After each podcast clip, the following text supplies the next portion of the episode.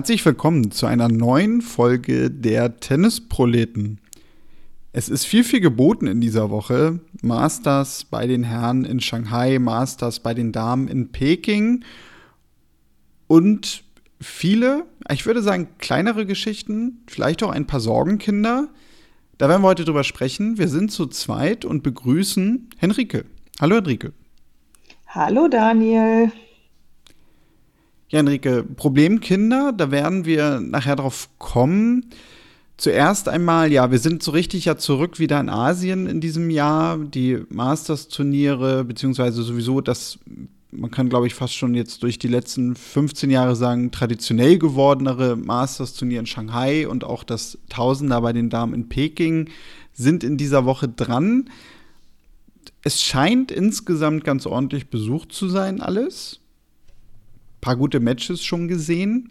Und ja, wir nehmen am Donnerstagabend auf, Ortszeit. Der Tag in China ist dadurch natürlich schon rum, tennismäßig. Fangen wir einfach mal mit der, ja, wahrscheinlich Meldung an, die dann doch die Fans in Deutschland am meisten interessiert, Henrike. Alexander Zverev hat verloren, Auftaktniederlage gegen Roman Safiulin. Machst du dir jetzt große Sorgen um Alex Zverev? Nö, mache ich mir nicht. Also ich meine, wir hatten ja vorhin schon mal kurz drüber gesprochen und da hat, hattest du ja richtigerweise gesagt, man verliert halt auch mal. Ne? Und ich glaube, das war so ein Fall. Alexander Zverev wirkte doch sehr, sehr platt, ähm, hatte auch schon vorher beim Turnier in Peking ähm, nicht mehr so ganz fit gewirkt, hat ja auch einige Dreisatzmatches hinter sich gebracht. Und wenn du dann gegen jemanden spielst wie Roman Safiulin, der gerade wiederum sehr gut drauf ist, dann fängst du dir halt wahrscheinlich auch mal ein. Insofern würde ich da jetzt noch nicht Alarm schlagen und sagen, das ist halt auch mal, ja, das ist einfach äh, Einzelschicksal. Ja, würde ich mich anschließen. Also ich glaube, da kamen einfach ein paar Komponenten zusammen, auch wenn es jetzt natürlich schon wieder einige gibt, die so ein bisschen den Abgesang herausholen wollen. Das gibt es ja immer. Safiulin hat ja vor anderthalb Wochen gegen Zverev in Chengdu schon im Finale gespielt, dort ja eigentlich knapp verloren am Ende. Dort schon sehr, sehr gut sich präsentiert, hat momentan sowieso sein absolutes Karrierehoch und hinzu kam natürlich auch einfach, dass ja, er heute alles getroffen hat, Safiulin, irgendwie intuitiv auch alles richtig gemacht hat. Alexander Zverev doch sehr müde wirkte, Einige sagen auch ein bisschen angeschlagen. Es soll ihm wohl auch in Peking schon nicht so gut gegangen sein. Ich glaube, wir können aber insgesamt festhalten, denn ich habe nochmal nachgeschaut, das war jetzt seine erste Auftaktniederlage seit April. Das war in München bei dem BMW Open. Von daher können wir, glaube ich, jetzt nicht von einer großen In Inkonstanz, schweres Wort, sprechen. Nee, würde ich auch mal nicht sagen. Also ich meine, so ein Abgesang ist ja auch schnell gesungen. Ne? Ähm, da, das trifft ja nicht nur Alexander Zverev, das trifft ja auch viele andere Spielerinnen und Spieler, die dann gut drauf sind und dann verlieren sie halt mal. Muss man jetzt weiter beobachten. Aber auch wenn man sich das Race anguckt, das Race to Turin ist es ja jetzt, ich will immer noch Race to London sagen, aber es ist ja Turin. Da ist er jetzt, glaube ich, auf Platz sieben oder so. Also auch da für die Tatsache, dass er jetzt dieses Jahr nach einer wirklich schweren Verletzung zurückgekommen ist, ist das ja auch immer so ein Zeichen, dass du nicht so ganz schlecht unterwegs bist. Ja, richtig. Und es gibt ja sogar auch noch ein paar Turniere, wo ja, er quasi jetzt sich gleich wieder beweisen kann, weil ich fand, man merkt ihm heute schon an, dass ihn das sehr geärgert hat. Also er hat jetzt nicht das Match irgendwie so hergegeben und das war egal, schnell nach Hause wollen, es geht ja noch weiter, auch mit einem weiteren Masters-Turnier sogar in Paris. Dort wird sich wahrscheinlich dann sogar auch endgültig entscheiden, ob es Alexander Zverev noch zu den ATP-Finals schafft. Wer eigentlich auch noch im Rennen dafür ist, aber ich sagte es gerade, wir haben Sorgenkinder, nämlich genau zu denen aktuell irgendwie gehört, ist Holger Rune. Auch er hat heute verloren und das sogar sehr, sehr deutlich gegen Brandon Nakashima. Das war, ich meine, ein 2-6-0-6. Wir wollen das Match gar nicht groß nachbesprechen, sondern vielleicht mal so ein bisschen den Gesamtkontext zusammentragen. es gab viel Wirbel um ihn nach den US Open, die Geschichte mit Moratoglu, dem Trainerwechsel, diesem Interview von seiner Mutter, die ja so ein bisschen Moratoglu, hatte man das Gefühl, alles in die Schuhe schieben wollte.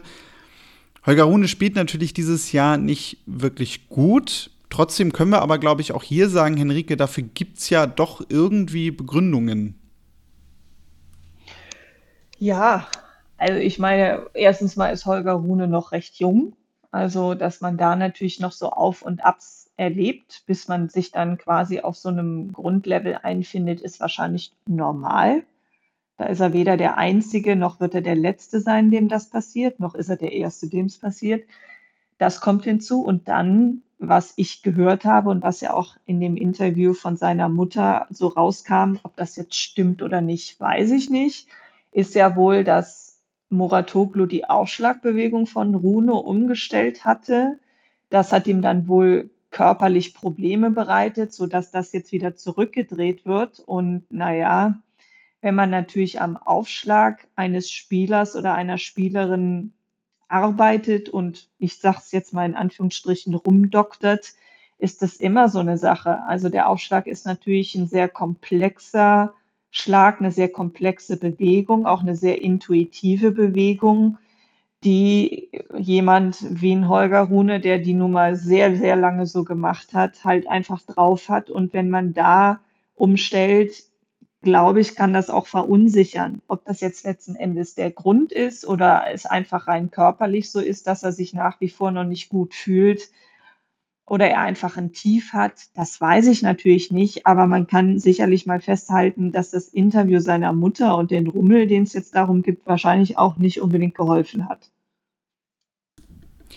Ja, zumal du dich damit ja auch einfach angreifbarer machst. Also gerade wenn auch solche Niederlagen passieren, nun ist es bei ihm ja so in der aktuellen Form wirklich anders als bei Zverev, wenn man das jetzt mal so nebeneinander liegt, da die beiden im Race auch sogar ja, auf sieben und acht hintereinander stehen. Rune hat jetzt in den letzten Wochen kein Turnier gewonnen, hat ja auch was US Open zum Beispiel angeht, gleich in der ersten Runde verloren. Hat jetzt zuletzt gegen Felix Auger Aliassim gewonnen, wobei, da werden wir auch gleich nochmal drüber sprechen. Das kann man ja eher so ein bisschen als das Duell der Problemkinder gerade ansehen. Und wahrscheinlich müssen wir bei, ja, bei ihm uns darauf einstellen, dass wir einfach sagen müssen, okay, das Jahr ist für ihn vielleicht auch durch und er soll jetzt einfach mitnehmen, was er kriegen kann, soll in Ruhe in die Vorbereitung gehen, sich sortieren, was das Umfeld betrifft, vielleicht auch so ein bisschen ja an dem arbeiten, was er gerne wieder ändern möchte, Aufschlag etc. Und da müssen wir, glaube ich, wirklich bei ihm nächstes Jahr drauf schauen, was sich so ergibt. Und wie er vor allem natürlich auch mit dieser in Anführungszeichen Krise dann umgegangen ist. Auch das ist ja etwas, du sagtest es gerade, er ist noch sehr jung, woran er sogar auch reifen kann.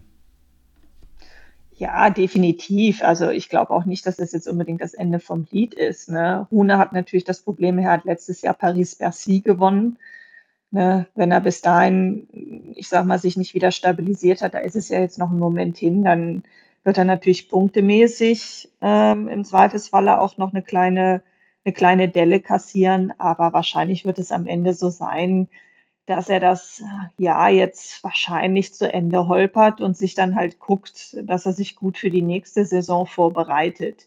Ich glaube auch jetzt nicht, also noch würde ich da nicht ähm, von einer großen Katastrophe sprechen. Ähm, da glaube ich, würde man sich wahrscheinlich bei einem Felix Auger Aliassime größere Sorgen machen müssen. Oder ich sage mal, da ist mein Fragezeichen größer ähm, als bei einem Holger Rune, um ehrlich zu sein.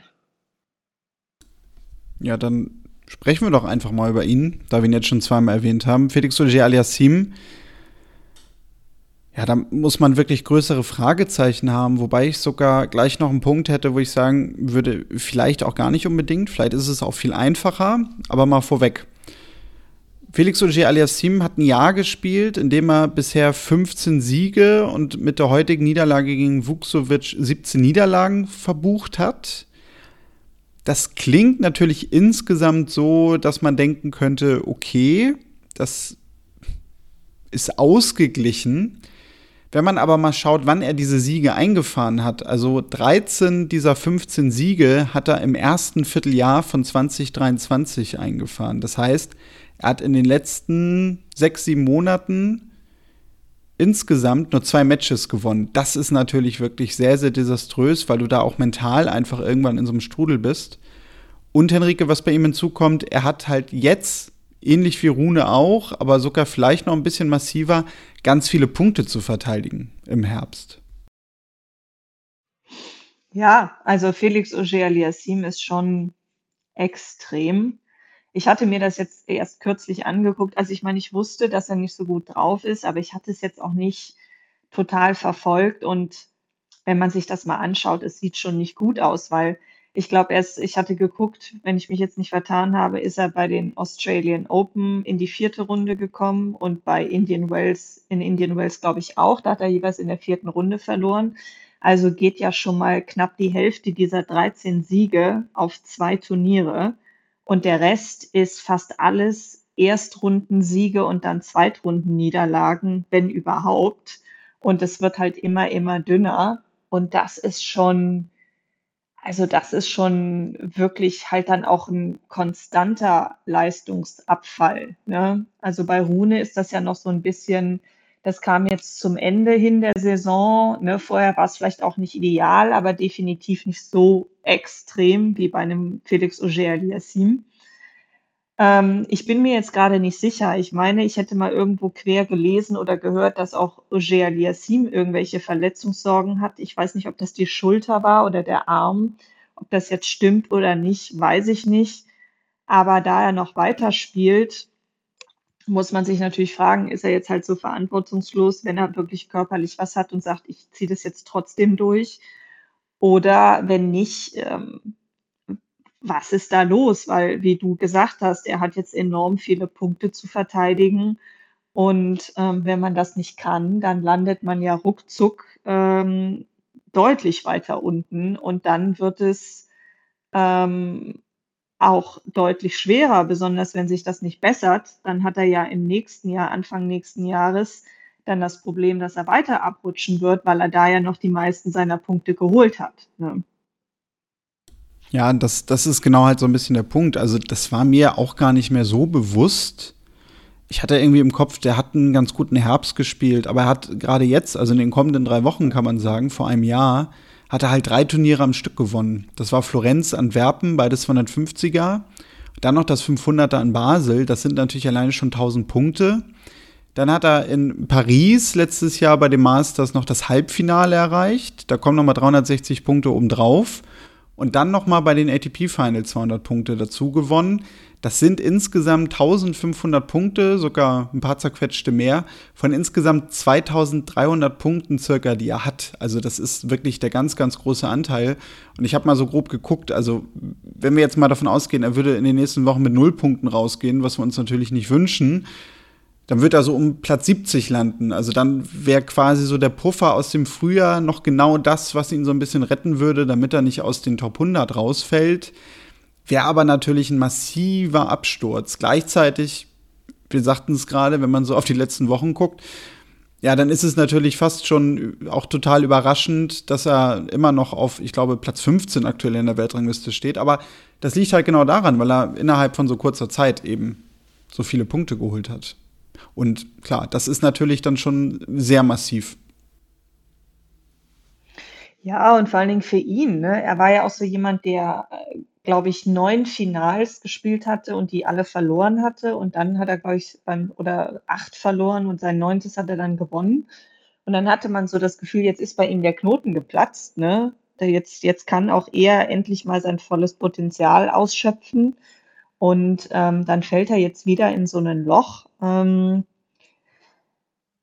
ja, ist schwierig, aber ich sag mal, am Ende ist auch ein Felix Auger-Aliassime noch sehr jung und ähm, es ist ihm auf jeden Fall zuzutrauen und dann am Ende natürlich auch zu wünschen, dass er da einen Weg rausfindet. Und da kann ja so eine Off-Season auch manchmal helfen oder halt auch so ein Dämpfer helfen, dass man halt wieder irgendwie was hat, wogegen man so ein bisschen anarbeiten kann. Ja, manchmal hilft das ja auch.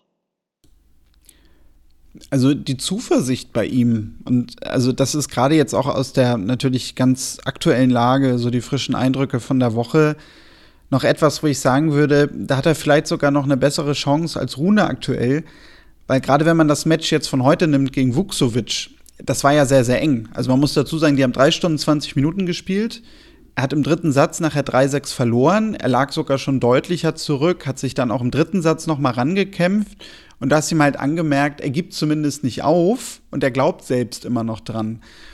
Und daraus würde ich ableiten, vielleicht ist es auch genau das, also dass er so einen Sieg mal braucht und dann auch ganz plötzlich wieder der Schalter umgelegt ist. Das halte ich bei ihm gar nicht für so komplett ausgeschlossen weil er aus meiner Sicht jetzt heute auch zum Beispiel nicht so wirkte, als wenn er jetzt körperlich irgendwie ganz große Beschwerden hat, sondern er ist aus meiner Sicht eigentlich schon sehr, sehr nah dran. Und von daher klar, es ist einerseits das größte Sorgenkind wegen dieser ganzen Punkte. Umgekehrt würde ich sagen, hm, er hat schon eigentlich eine große Chance, auch in diesem Jahr noch was zu reißen.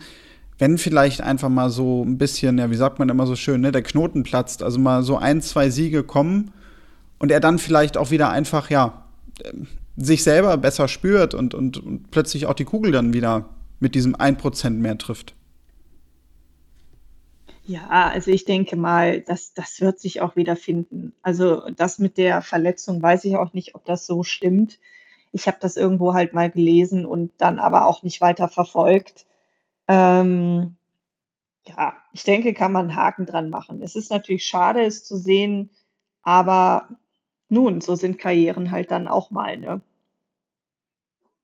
Ja, gut, das haben wahrscheinlich, wenn man mal genau guckt, irgendwie auf eine Art und Weise alle Profis mal durchmachen müssen, außer so drei, vier Ausnahmen, die es gab.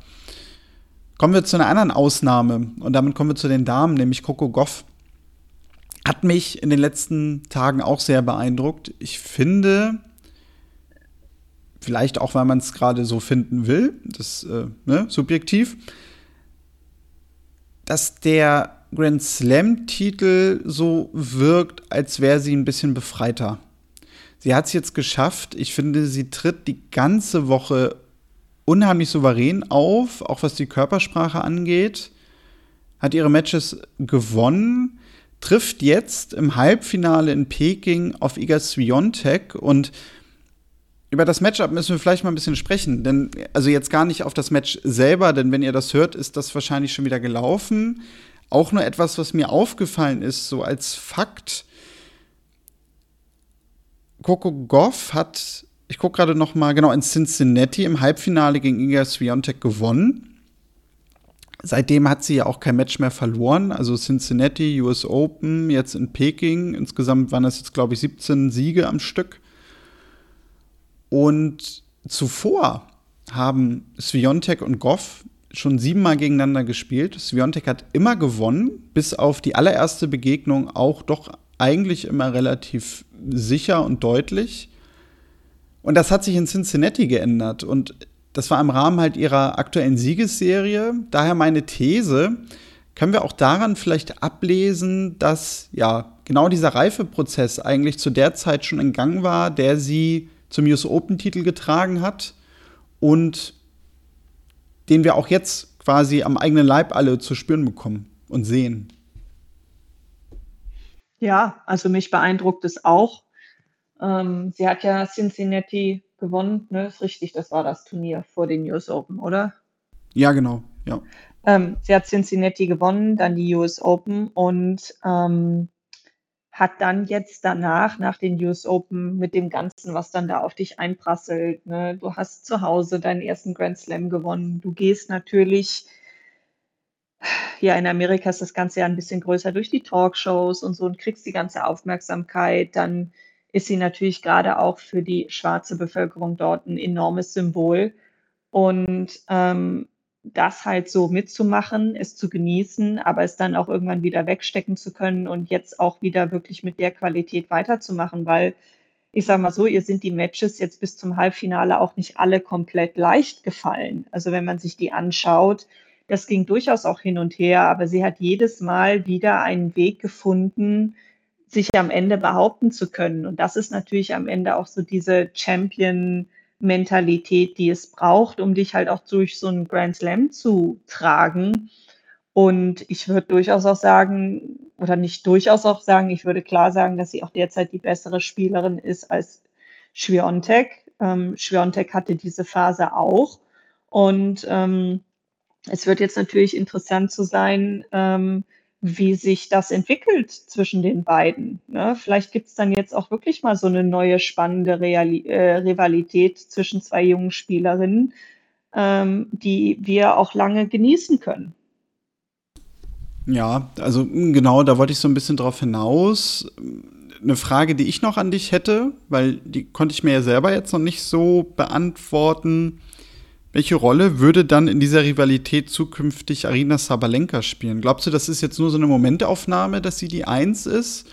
Oder würdest du vielleicht auch sagen, hm, da so ein Dreikampf ist vielleicht auch gar nicht so unwahrscheinlich? Da haben wir eine Big Three bei den Damen. Das wäre mal was Neues.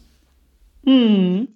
Also, äh, Rivalität meine ich jetzt nicht damit oder meinte ich jetzt nicht damit, dass die beiden sich jetzt quasi nur die beiden da oben spielen, sondern einfach, dass sich zwischen den beiden eine interessante Dynamik ergeben könnte, weil sie ja beide auf ihre eigene Art ein tolles Spiel haben und, ähm, ich mir vorstellen könnte, jetzt, wo Goff quasi aufgeholt hat, ne, weil dieses 7-1 für Świątek steht ja auch nur da, also in dem direkten Head-to-Head, weil Schwiontek, ich sag mal, diesen Sprung etwas früher gemacht hat als Goff. Ich glaube, Schwiontek ist auch ein bisschen älter als sie. Und jetzt levelt sich das halt, ne? Und jetzt kann sich da so eine Dynamik entfalten. Und ich könnte mir vorstellen, dass das Spaß machen könnte, weil die beiden sind spielerisch extrem gut. Beide haben noch Potenzial, sich zu entwickeln. Und beide haben aber auch mental ähm, die, den, ja, das Rüstzeug, um sowas interessant zu gestalten. Und beide haben halt auch schon extremen Erfolg gehabt, diesen Grand Slam gehabt. Und das wird auf jeden Fall interessant sein, glaube ich, wie sich zwischen den beiden die Dynamik entwickelt. Aber da wird natürlich eine Arena Sabalenka auch ähm, ihren Teil dazu beitragen. Da wird es dann wahrscheinlich auch eine, eine, eine Dynamik zwischen der Sabalenka und der Schwiontek und der Sabalenka und einer Goff geben. Also das will ich gar nicht ausschließen, aber ich könnte mir halt vorstellen, dass gerade Goff und Schwiontek aufgrund eben der Konstellation ähm, jetzt sehr spannend werden könnten in den nächsten Jahren. Für uns einfach. Ich mache das jetzt mal ganz platt so aus der Genießer-Tennis-Fan-Sicht. Ja, bei Sviontek ist ja wirklich ein Punkt, den man eigentlich schon ganz schnell wieder vergessen hat, weil sie jetzt auch vor drei Jahren schon wieder ihren ersten Grand Slam-Titel gewonnen hat. Ich glaube, das war 2020. Sie ist halt gerade mal 22 und das vergisst man echt schnell. Also Goff gefühlt ja irgendwie auch schon lange dabei, aber da hat man doch irgendwie immer den Eindruck für sich gehabt, ja, man hat im Kopf, dass die jung ist. Das hat man auf dem Schirm. Also Sviontek, wenn du mich jetzt, glaube ich, sogar gefragt hättest, bevor ich nachgeguckt hätte, hätte ich so gesagt, 25, 26, so vom Gefühl her. Ja, ja, habe ich auch gerade gedacht. Ich so, als ich selber gesagt habe, sie ist ja etwas älter als Kopf, habe ich gedacht, wie alt ist sie eigentlich? Und mir schwirrte die 24 durch den Kopf und dann dachte ich nur so, nee, das stimmt nicht, so alt ist sie nicht. Aber gut, dass du nachgeguckt hast. Ja, man vergisst das, ne, weil Schwiontek natürlich auch so ein, ja, ich meine, vielleicht auch so ein bisschen so eine alte Seele ist, ne? Sie wirkt ja auch schon war ja schon früh jemand viel gelesen, viel Gedanken gemacht, aber macht ja Goff auch, ne? Ähm, ja, also ich freue mich drauf. Ich habe nichts dagegen, wenn die beiden sich be bekriegen im positiven Sinne. Ja, äh, ich denke mal auch, das Match werden wir häufiger noch zu Gesicht bekommen. Und ähm, ja, wie es dann jetzt am Samstag ausgeht, ich sagte es gerade, das werdet ihr dann wahrscheinlich schon wissen, wenn dieser Podcast läuft, beziehungsweise bei euch im Ohr ist, wie man so schön sagt. Janrike, gibt es sonst aus deiner Sicht irgendwie noch Punkte, die wir besprechen müssten? Du hattest mir irgendwas von einem Sonntag erzählt, den ich zukünftig auch mir irgendwie freihalten muss. Ja, äh, die Australian Open und Craig Tiley haben beschlossen, ähm, unser Hot ähm, schön zu verkomplizieren. Das haben wir auch nur gemacht, äh, weil es uns gibt und weil wir dieses Mega-Tippspiel haben. Und äh, werden jetzt ab nächstes Jahr die Australian Open nicht an 14 Tagen, sondern an 15 Tagen spielen. Das heißt, auch die Australian Open bekommen einen Eröffnungssonntag und äh, spielen ab 2024, sofern sie das nicht irgendwann mal wieder umändern, die erste Runde an drei statt an zwei Tagen aus. Also Sonntag, Montag, Dienstag. Was meinst du, wie lange dauert es noch, bis alle vier Grand Slams genau dieses Format haben? Oh, das kommt, glaube ich, ein bisschen darauf an, wie schnell das mit dem Klima so weitergeht und wie schnell die Dächer nachbauen können. Und äh, wahrscheinlich auch, wie stark die Spielerinnen und Spieler vielleicht auch ihre Stimme erheben, weil ich hatte das halt auch nur mitbekommen, weil ich den DPA-Artikel dazu gelesen hatte.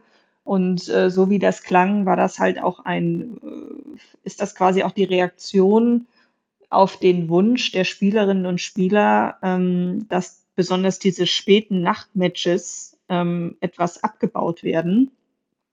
Und das Problem haben ja nicht nur die Australian Open, sondern halt auch andere Grand Slams. Und ähm, ja, bei den US Open ist das natürlich so ein bisschen eingepreist, bei den French Open ja jetzt auch oder Roland Garros, weil die ja auch diese Night Session haben. Also so ganz vermeiden wird sich das nicht lassen. Ähm, aber ich kann mir natürlich schon vorstellen, dass je nachdem, wie das da ist und wie stark halt diese Komponenten reinspielen, da äh, Grand Slams, andere Grand Slams nachziehen. Und ich sag mal so, ich bin ja durchaus auch ein Freund davon, äh, Regeln nach Möglichkeit sehr einheitlich zu gestalten. Also für mich persönlich ist es auch überbordender Schwachsinn, dass der fünfte Satz oder der dritte Satz bei den Grand Slams unterschiedlich beendet wird. Ich fände auch es dringend äh, zu empfehlen, dort mal eine Einheitlichkeit reinzubringen, weil ähm, man kann sich seine Marotten auch an anderen Stellen behalten. Ähm, insofern würde es mich wahrscheinlich nicht wundern und am Ende auch nicht stören, wenn es das überall ist. Ich kann mir auch vorstellen, dass da die anderen nachziehen, je nachdem. Also gerade was natürlich die Vermarktung in New York angeht, ich glaube, die werden da nicht mehr so lange brauchen. Wimbledon ist natürlich echt schon mal eine andere Sache, also weil die ja doch mehr auf Tradition pochen. Die haben ja jetzt sich schon von dem einen freien Sonntag mittendrin verabschiedet. Ob sie jetzt noch mal einen weiteren Sonntag da irgendwie mit dazu nehmen, glaube ich sogar aktuell nicht mal, dass das passiert. Was ich halt auch insgesamt spannend fand in der Argumentation, war genau der Punkt, den du gerade erwähnt hast, nämlich mit dem Ja, wir wollen so ein bisschen auch den Spielern entgegenkommen und das Ganze entzerren habe ich mir gedacht, okay, das macht ja aber keinen Sinn, weil die werden ja trotzdem auch äh, an den Tagen zusätzlich oder nicht den Center Court immer jeweils zuknallen. Also die werden ja jetzt an den ersten Tagen nicht ein Match weniger auf dem Center Court spielen, Rod Laver und, und Margaret Court. Heißt das immer noch so, der zweite Platz? Haben sie, glaube ich, immer noch nicht umbenannt, ne? Ähm, sondern da wird es ja weiter so sein, dass du da auch ganz späte Starts hast. Deswegen, ja, also ob das jetzt so wirklich gilt als Argument, finde ich weniger, dass man es dadurch insgesamt übersichtlicher macht an den ersten Tagen, mehr sehen kann, finde ich natürlich schön. Fürs Tippspiel ist es natürlich wirklich katastrophal. Ja, also wenn ich das mir hier nochmal aufrufe, das Zitat war von Craig Tiley. Wir haben auf das Feedback der Spieler und Fans gehört und freuen uns, eine Lösung zu präsentieren, um späte Entscheidungen zu minimieren und gleichzeitig einen fairen und gerechten Zeitplan auf den Stadionplätzen zu gewährleisten. Na gut, das ist jetzt PR-Deutsch. Was die damit am Ende meinen, ob sie das dann auf den Stadionplätzen auch so ein bisschen entzerren, weiß ich nicht. Ne? Also wie, wie, wie wie effektiv das am Ende ist, das muss man natürlich immer auch mal schauen. Aber zumindestens das mit den späten Entscheidungen, vielleicht, ne, dass dann Spielerinnen und Spieler nicht ewig auf den Anlagen hocken müssen, sondern früher auch gesagt werden kann, okay, komm, wir schieben jetzt ein Spiel auf morgen oder so. Da ist ja einigen auch schon geholfen, glaube ich. Ne? Weil ich glaube auch, dass das Problem sind jetzt nicht unbedingt auch immer die Stadionplätze so sehr, weil da ist ja noch da sind ja die Leute das auch irgendwie gewohnt und da versucht man vielleicht auch auf andere Art und Weise denen noch entgegenzukommen. Aber es ist natürlich ärgerlich, wenn du irgendwie auf Platz 13 angesetzt bist, fünftes Match und du hast so vier Partien von, vor dir, von denen du weißt, dass die alle auf die volle Distanz gehen. Ähm, wenn man sowas schon mal entzerren kann, ist vielleicht auch echt schon was gewonnen. Aber letzten Endes muss ich das natürlich, äh, ich sag mal, in der Realität beweisen und das kann natürlich auch schief gehen, klar, oder nichts bringen. Aber ich finde zumindest schon mal ganz gut, dass man irgendwie versucht, irgendwem entgegenzukommen. Gut, aber da hast du natürlich einen Punkt. Also mit, mit der Argumentation, dass man auch mal ein Match irgendwie besser verschieben kann. Ja, habe ich jetzt nicht dran gedacht. Ich war jetzt wirklich nur ja, bei diesen ganz späten Center Court Matches, die wir da teilweise dann auch auf, bei Grand Slams gesehen haben. Aber klar, also das ist natürlich schon ein Punkt, dass man da mehr Spielraum hat. Ähm, von daher, ja, muss ich mich da vielleicht ein bisschen korrigieren in meiner Boshaftigkeit. Aber genau, wir müssen insgesamt natürlich abwarten und werden dann auch schon ab 2024, also beim nächsten Grand Slam, den ersten Sonntag erleben, so wie ich das verstanden habe. Ja, wir steigen quasi auch beim Tippspiel gleich mit einem Tusch ein, damit die Leute fürs ganze Jahr auch direkt fit und auf Spur sind. Ja, das ist natürlich auch der Grund, warum Tobi heute nicht da ist, weil der hat sich bis zum Start der Sendung von dieser Meldung absolut noch nicht erholt. Nee, genau. Und äh, er plant schon für, für den Januar. Wie genau. wir das hinkriegen. Ja, also es kann sogar auch sein, dass wir ihn dieses Jahr gar nicht mehr hören, weil, also alles, was wir wissen, ist, er hat sich in eine dunkle Kammer mit so ungefähr, ich weiß nicht, 120 Fertiggerichten eingeschlossen, die er wohl relativ kostengünstig erhalten hat, wie ich das verstanden habe. Und ja, es kann halt wirklich munkelt. sein, dass er erst Anfang Januar wieder aus dieser Kammer herauskommt und uns dann eine Lösung präsentiert. Wir sind gespannt. Wir, wir lassen uns überraschen. Wir, wir fragen natürlich vorher mal nach, wie es so ist, aber mal gucken. Ja, also genau, Heiligabend werden wir ihm ein Geschenk vorbeibringen. Aber das auf jeden Fall, ja. ja. Gut, ja, Henrike, ich würde sagen, dann war es das für diese Woche ja. mit so einem kleinen Roundup. Hm, denke ich auch mal. Dann, wenn ihr noch vielleicht ein Thema habt, was wir hier vergessen haben, wo ihr sagt, hm, da möchte ich ganz gerne noch mal was zu loswerden oder warum redet ihr darüber nicht mal in der kommenden Sendung oder in einer der kommenden Sendungen, dann gerne eine Mail kontakt@tennisproleten.de oder gerne auch über die sozialen Netzwerke Facebook, Twitter, Instagram und ganz neu, das habe ich diese Woche gelernt, Blue Sky kannte ich absolut nicht. Tobi, da sind wir wieder beim Punkt, in seiner Kammer hat er Zeit. Der hat uns da irgendwie angemeldet. Das ist wohl so eine neue Alternative zu Twitter. Wenn ihr da schon unterwegs seid, zufällig, gerne abonnieren. Auch da gerne kontaktieren. Sonst hören wir uns in der nächsten Woche wieder. Dann schauen wir mal, was so die Duelle der Tage gebracht haben an neuen Geschichten. Bis dahin macht's gut und tschüss. Tschüss.